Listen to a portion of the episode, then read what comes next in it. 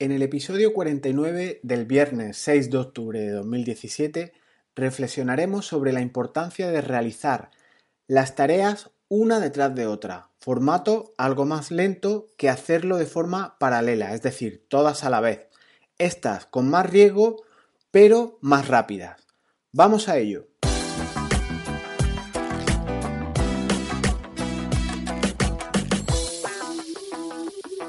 Bienvenidos a Ser Productivo en tu día a día, el podcast en el que aprendes tips de productividad, aprendes a hacer tareas de manera eficaz y eficiente y poder replicarlas de manera continua y así, por tanto, volar en tus procesos. Este episodio está destinado a ayudarte a conseguirlo. Te cuento antes de entrar al episodio de hoy lo que puedes encontrar en mi web esta semana. Acabo de subir una entrada con un vídeo por si prefieres verlo a leerlo, en el que te cuento cómo contratar un dominio web más barato sale menos rentable que adquirir uno de precio algo más alto. Lo que se plasma en este vídeo es aplicable a cualquier gestión que hagas. Quédate con la esencia del mismo. Os dejo en las notas de este audio el enlace contratar el dominio más barato versus uno más caro. No siempre es lo más económico. Y ahora vamos ya con el asunto que nos ocupa. La importancia en la priorización al realizar tareas en un proyecto. Este concepto es crucial, esta priorización de tareas. Te cuento cómo perdimos cantidades económicas, que no importa ahora su cuantía, sino la esencia de, ese orden o de este asunto, por querer realizar tareas de forma paralela e ir más rápido. Resulta que en un proyecto de un amigo de un amigo, ya puedes imaginar a quién le ocurrió, no vimos en la fase inicial con tantas tareas por hacer, no vimos cómo pararnos y analizar cuál, cuál debería ser la primera, la realmente importante. En el proyecto de nueva creación definimos necesidades para comenzar a lo grande. Necesitábamos como requisitos un buen logo, una línea de comunicación fresca e impactante. Así, obviamente, necesitábamos igualmente una web con una landing de usuarios, un apartado de blog para insertar entradas, necesitábamos unos formularios de contacto, entre otras cuestiones. Así que comenzamos nuestra andadura comprando el dominio con un nombre que estaba disponible y era impresionante que estuviera aún libre, nos extrañó, en, cierta manera, que estuviera, como digo, disponible y encargamos los siguientes servicios y realizamos tareas que de manera consecutiva te detallo. Primero, contactamos a un freelance, le encargamos un branding book con unos logos y una línea de comunicación y algo de marketing, para que nos sirviera de base también para implementar en nuestra web. De manera paralela, encargamos a un programador de desarrollo web para que plasmara las necesidades que os he comentado eh, segundos atrás en nuestra web, de manera que fuera implementando lo que íbamos necesitando en nuestro flamante dominio y cuando ya la agencia publicitaria nos acabara de facilitar todo el material, terminar de pulir los detalles gráficos.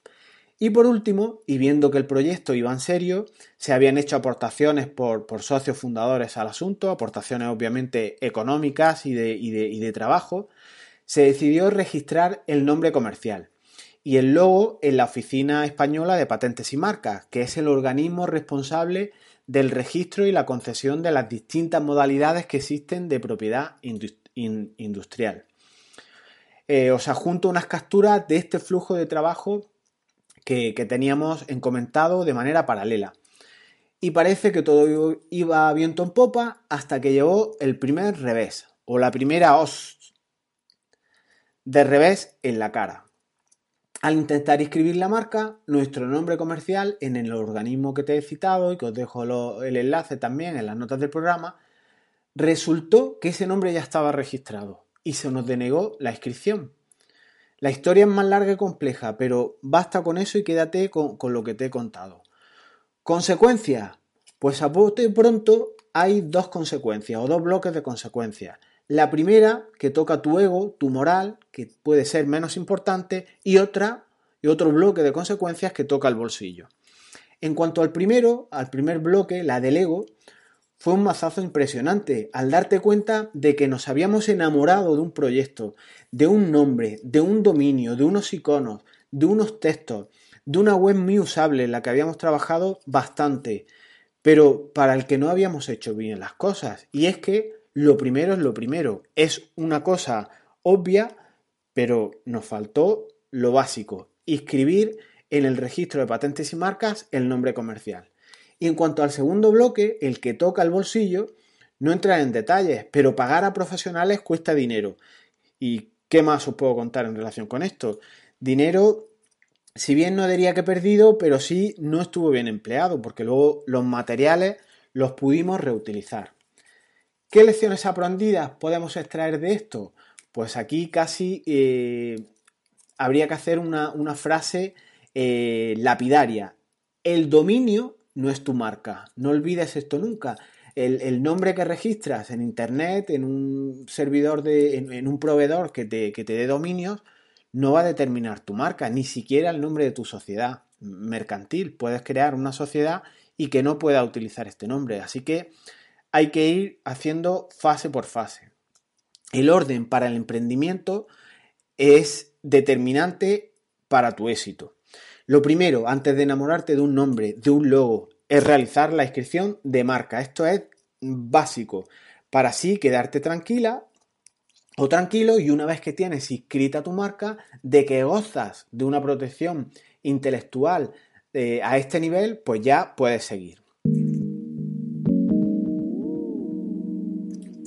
Existe una lógica dura, una secuencia que hay que respetar y es la que os constato aquí. Os dejo en las notas del programa una captura de cómo se deberían de haber hecho las cosas, cuál fue la, primera fase que se debía de haber iniciado y las consecutivas.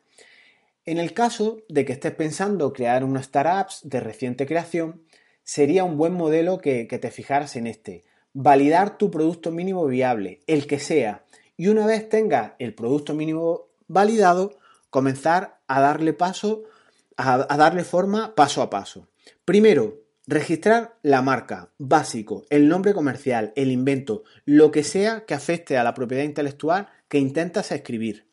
Además, no es caro, en concreto aquí en Andalucía, en la comunidad, en la Junta de Andalucía, existen servicios que te tramitan ellos mismos todas estas cuestiones. Obviamente la tasa la pagas tú, eh, en concreto la de patentes y la de registro de marca no sé si son aproximadamente 150 euros, pero todo el trámite lo realizan ellos.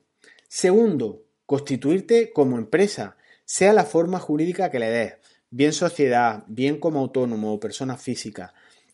Ten en consideración que si empiezas a gastar y a externalizar servicios, eh, los proveedores que, te, que, te, que colaboren contigo emitirán facturas. Y si las fechas de las facturas que recibes no concuerdan con la fecha de constituirte como empresa, no podrás imputar esos gastos como gastos deducibles a tu empresa. Esto es un poco de cajón. Habría, sería interpretable, pero baste, hay que señalar esto. Constitúyete como empresa o como autónomo, date de alta antes de empezar, aunque sea con la tarifa plana de los mal llamados 50 euros y mal llamada también tarifa plana. Y tercero, empieza a avanzar. Has registrado tu marca, te has constituido como empresa y ahora contrata, programa, haz marketing, etcétera, paso a paso, sin perder la ilusión y aplicando principios Lean, el pivote, todo esto que está ahora muy de moda. La nueva andadura comienza y si es con buen pie, mejor. Y esta es la idea que te quería eh, comentar hoy. No te lances a ejecutar tareas de forma paralela para avanzar más. Es mejor una estrategia sopesar pros y contras, hacer un cronograma temporal y ver qué tareas debes externalizar, externalizar, cuáles no, en qué orden y demás. ¿Estás enamorado de tu proyecto? ¿Te interesan estos materiales? Está todo disponible en iBox y en iTunes y obviamente en mi página web tienes todo muy estructurado, así como los vídeos y otros contenidos interesantes. Pásate por jesusbetman.es y si consideras que hay material de interés para ti o para otros, compártelo. Te estaré eternamente agradecido. Nos vemos pronto. Hasta luego.